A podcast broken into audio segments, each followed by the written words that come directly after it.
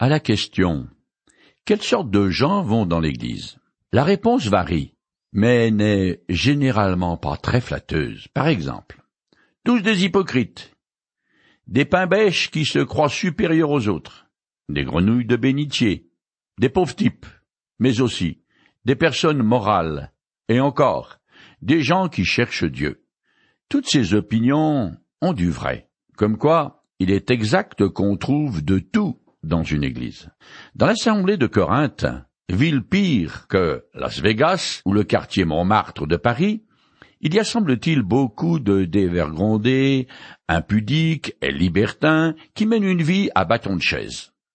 C'est à se demander où sont passés les véritables croyants. Dans la première épître qu'il adresse aux Corinthiens, l'apôtre Paul corrige un excès après l'autre. Cette Église a plusieurs problèmes graves dus à la conduite répréhensible de certains de ses membres. Mais le pire est leur division endémique, un mal que Paul a déjà signalé, mais sur lequel il revient. Je continue à lire dans le chapitre onze de cet épître. Tout d'abord j'entends dire que lorsque vous tenez une réunion, il y a parmi vous des divisions. J'incline à croire qu'il y a une part de vérité dans ce qu'on raconte. 1 Corinthiens chapitre 11 verset 18. Tout d'abord, l'apôtre va parler des divisions. Ensuite, il reviendra au repas du Seigneur pour expliquer comment le célébrer avec dignité, sainteté et simplicité. Cette Église additionne les fautes, mais le comble est qu'elle est divisée alors qu'elle tient une réunion qui, à cette époque se termine par un repas suivi de la Sainte Seine. Or, l'un des buts du repas du Seigneur est justement d'exprimer la communion et l'unité de ses membres en Jésus-Christ. Des coteries s'étaient formées dans l'Église elles montent en puissance chaque fois qu'est organisé l'un de ces repas supposés conviviaux. Les riches se groupent et font un festin de roi, tandis que les pauvres crèvent de faim. À la suite d'une telle cacophonie, la célébration de la Sainte Seine ne peut qu'être profanée. Quant au tout début de l'épître, l'apôtre a mentionné ces schismes graves, il a déjà reproché aux Corinthiens leur esprit de parti. Or, L'un des facteurs qui contribuent à ces fractions sont les différences économiques et financières entre les membres de l'Assemblée, un sujet que l'apôtre aborde un peu plus loin. Je continue. Sans doute faut-il qu'il y ait chez vous des divisions pour que les chrétiens qui ont fait leurs preuves soient clairement reconnus au milieu de vous. 1 Corinthiens chapitre 11 verset 19. Le mot pour division a donné hérésie en français et serait mieux traduit par secte dans le sens de divergence doctrinale. Ces divisions représentent une faute grave dans une Église, mais elles sont inévitables comme Jésus l'a souligné quand il a dit à ses disciples. Il est inévitable qu'il y ait pour les hommes des occasions de péché, mais malheur à celui qui provoque la chute de quelqu'un. Luc chapitre 17, verset 1 Comme le mal est présent dans la nature humaine, Dieu laisse parfois faire afin qu'il apparaisse avec puissance pour que les siens s'en détournent et s'en séparent, et pour exercer son jugement sur les coupables. Ces sectes ont donc au moins l'avantage d'opérer un tri, de permettre de faire la distinction entre les croyants fidèles et consacrés au Seigneur et les autres qui sont plutôt des figurants ou qui viennent à l'Église pour leur compte personnel. Toutes les religions du monde et les sectes telles qu'elles soient, les faux prophètes de tous bords et les gourous venus de l'Ouest, mystérieux, sont comme des aimants qui attirent à eux ceux qui, au final, n'ont pas d'intérêt pour la vérité et Jésus-Christ, mais qui veulent quand même une expérience religieuse ou réformer le monde. C'est ainsi que se sépare la gangue d'un côté et le métal précieux de l'autre. Les chrétiens authentiques se révèlent par leurs fruits, par leur fidélité et par leur obéissance au Seigneur. Il en est d'ailleurs toujours été ainsi. De la vaste foule, au moins trois millions de personnes, qui constituaient le peuple hébreu libéré de l'esclavage égyptien, et qui se mirent en route pour le pays de Canaan, seuls deux hommes sont arrivés à bon port et ont été autorisés à pénétrer en terre promise. L'église de Corinthe est elle aussi constituée de beaucoup de paille et de bois secs sans vie apparente. Je continue. Ainsi, Lorsque vous vous réunissez, on ne peut vraiment plus appeler cela prendre le repas du Seigneur, car à peine êtes-vous à table, que chacun s'empresse de manger ses propres provisions, et l'on voit des gens manquer de nourriture pendant que d'autres s'enivrent. 1 Corinthiens chapitre 11, les versets 20 à 21. C'est ici le seul endroit où la Sainte Seine est appelée le repas du Seigneur. Quand les croyants prennent ce repas, ils rappellent un acte désintéressé par excellence, la mort endurée par le Christ pour le bénéfice de l'humanité. Mais les Corinthiens ont changé le sens de cette célébration solennelle pour en faire une expérience d'égotisme et de désunion tapageuse. Est-ce du jamais vu? Non, pas vraiment, puisqu'ils imitent à la perfection, en esprit du moins, les Hébreux dans le désert, plus tard les Israélites dans leur pays. En effet, après Salomon, les douze tribus, en réalité treize, se sont scindées en deux royaumes qui se disputèrent âprement jusqu'à en venir aux mains et plus exactement à des guerres civiles fratricides et meurtrières. Dans les agapes, ces repas fraternels à la fin desquels on célèbre la Sainte Seine, l'usage est que chacun apporte des provisions, ce qu'il peut selon ses moyens. Puis, tout est mis en commun. Mais à Corinthe, le goût raffiné pour les beaux-arts, la sagesse du siècle et l'éloquence ont fait alliance avec la convoitise de la chair. Dans l'Église, les membres nantis se tiennent à l'écart, mangent ou plutôt dévorent ce qu'ils ont apporté sans tenir compte des autres. Ils s'empiffrent et se saoulent même, tandis que les plus pauvres, c'est-à-dire les esclaves, manquent de tout. Le repas du Seigneur, qui aurait dû être une célébration communautaire, est devenu une pratique privée et discriminatoire. Depuis toujours, l'argent établit un clivage entre les personnes, quelles qu'elles soient, et c'est bien malheureux. Pourtant, en soi, avoir un gros compte en banque n'est pas une tare. Ainsi l'Évangile rapporte l'histoire d'un certain Zachée, un percepteur qui travaille pour le compte des Romains et qui est immensément riche. Eh bien, quand le Christ a traversé sa ville, il a ouvert à la fois son cœur et son porte-monnaie, et il est spécifiquement écrit que, par sa foi en Jésus, il a reçu la vie éternelle. Mais à côté de Zachée, l'Évangile raconte aussi l'histoire d'un notable tout aussi fortuné et qui obéit à la loi de Moïse à la lettre il est venu demander à Jésus comment il pouvait obtenir la vie éternelle. Je lis une partie du passage. Jésus lui dit, Il te reste encore une chose à faire. Vends tout ce que tu possèdes, distribue le produit de la vente aux pauvres, et tu auras un trésor dans le ciel. Puis viens et suis-moi. Quand l'autre entendit cela, il fut profondément attristé, car il était très riche. En le voyant aussi abattu, Jésus dit, qu'il est difficile à ceux qui ont des richesses d'entrer dans le royaume de Dieu. Luc chapitre 18, les versets 22 à 24. Jésus a mis le doigt sur le problème de fond de ce riche notable. Son argent est son Dieu, et il ne veut pas s'en séparer. Nous pouvons tous nous comporter soit comme ce notable, soit comme Zachée, même avec un tout petit pécule en banque.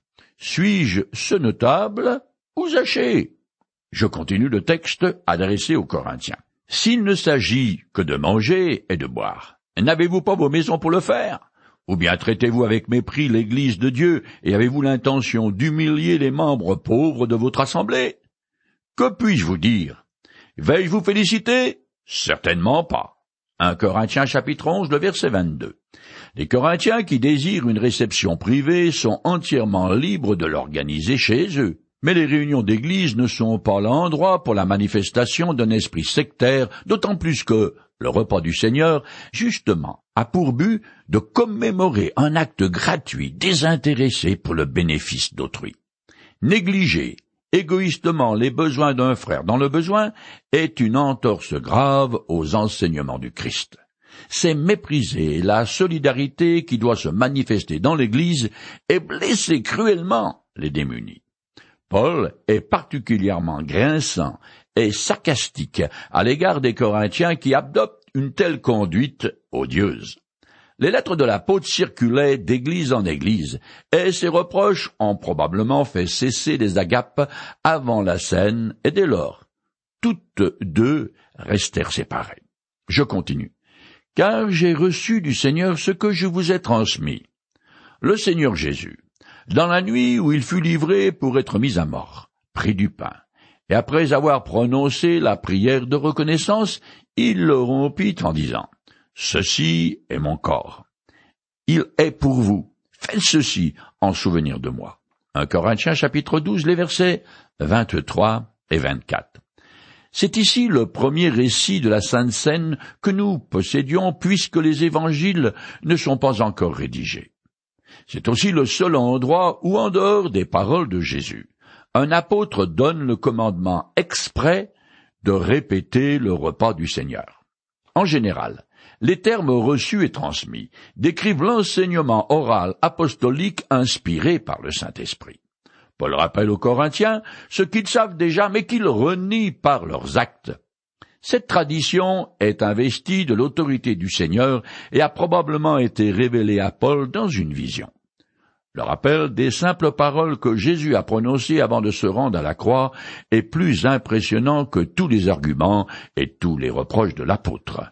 Ce récit Luc chapitre 22, les versets 19 à 21, a dû culpabiliser les Corinthiens en leur montrant combien leur manière de célébrer le repas du Seigneur le dénaturait.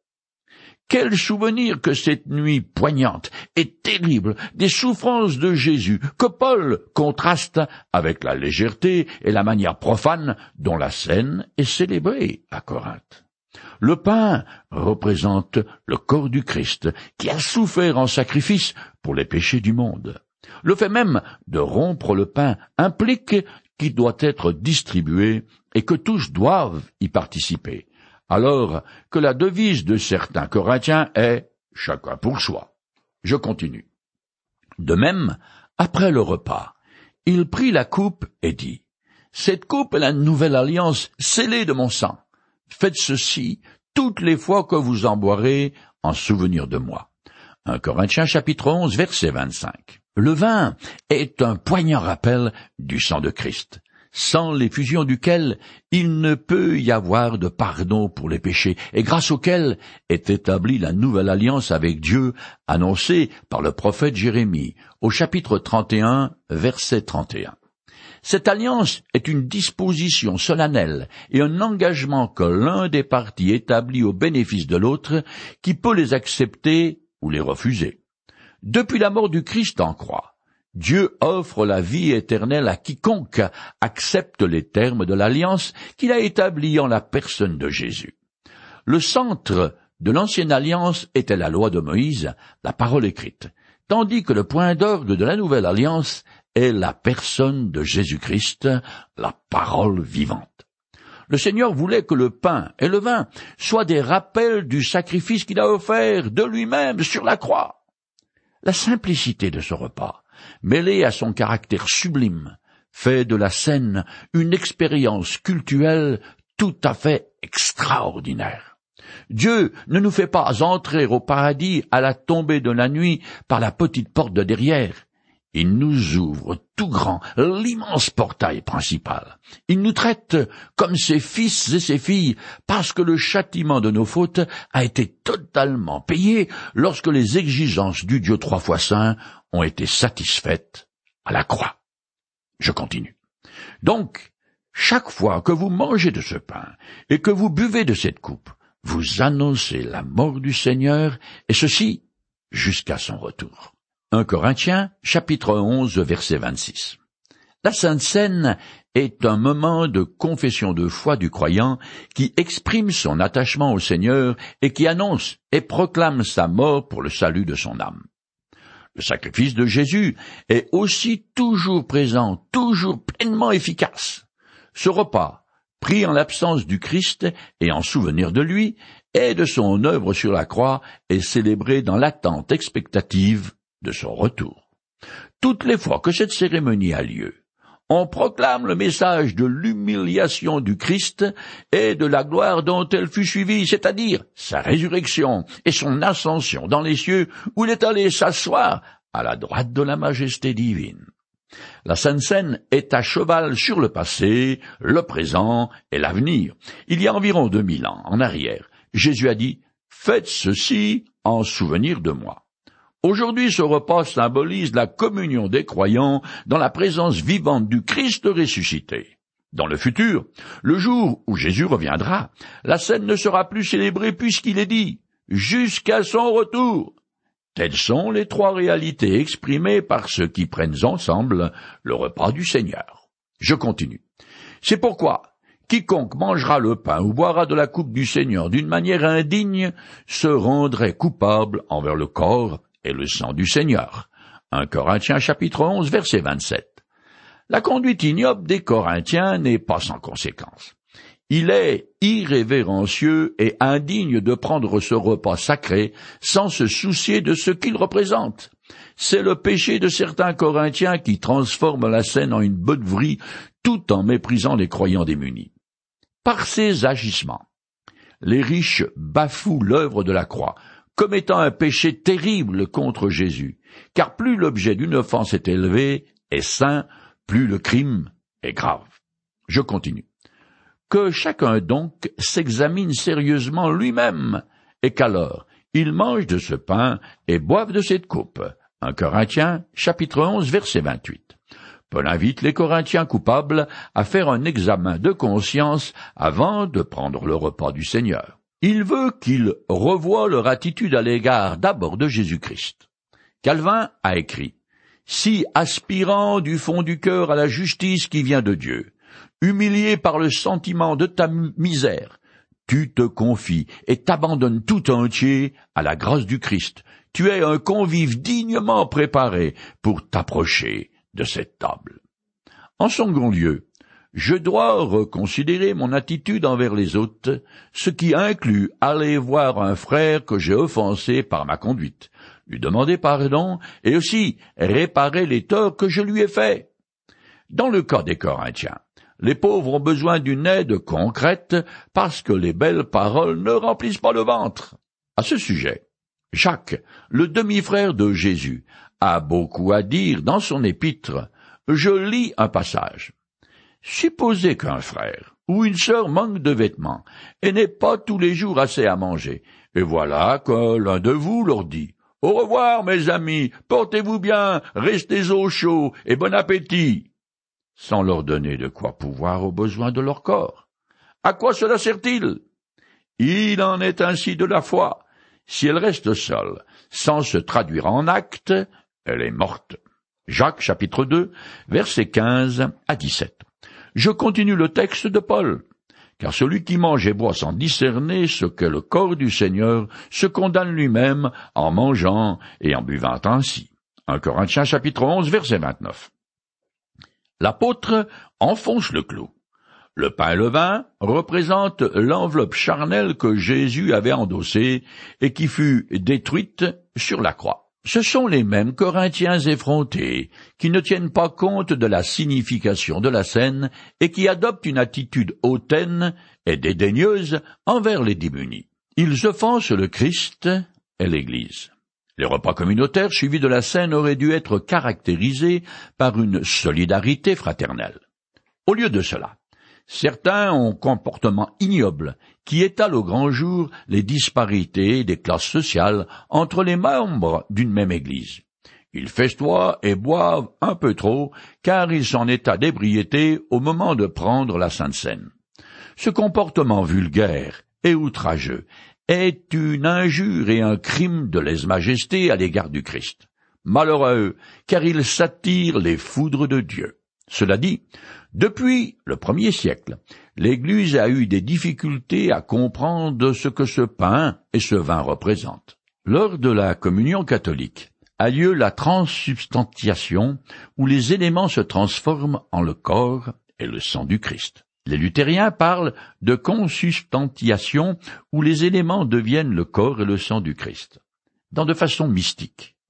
Calvin et les presbytériens voit dans les éléments la présence même de Jésus. C'est le réformateur Zigli qui réduit le pain et le vin en de simples symboles. Dans l'un des évangiles, il nous est raconté l'histoire de deux disciples qui, après avoir été témoins de la crucifixion, retournent tristement chez eux. C'est alors que le Christ ressuscité se joint à eux sans qu'ils le reconnaissent. Je lis le passage. Alors, commençant par le livre de Moïse et parcourant tous ceux des prophètes. Jésus leur expliqua ce qui se rapportait à lui dans les Écritures. Entre-temps, ils arrivèrent près du village où ils se rendaient. Jésus sembla vouloir continuer sa route, mais ils le retinrent avec une vive insistance. Alors il entra dans la maison pour rester avec eux. Il se mit à table avec eux, prit le pain et, après avoir prononcé la prière de bénédiction, il le partagea et le leur donna. Alors, leurs yeux s'ouvrirent, et ils le reconnurent, mais déjà il avait disparu. Luc chapitre 24, les versets 27 à 31. C'est donc au moment où Jésus a rompu le pain qu'il s'est révélé aux deux disciples. De la même manière, les croyants qui célèbrent le repas du Seigneur bénéficient de la présence invisible, mais bien réelle, du Seigneur. Comme quand il a dit à ses disciples, Là où deux ou trois sont ensemble en mon nom, je suis présente au milieu d'eux. Matthieu chapitre 18 verset 20.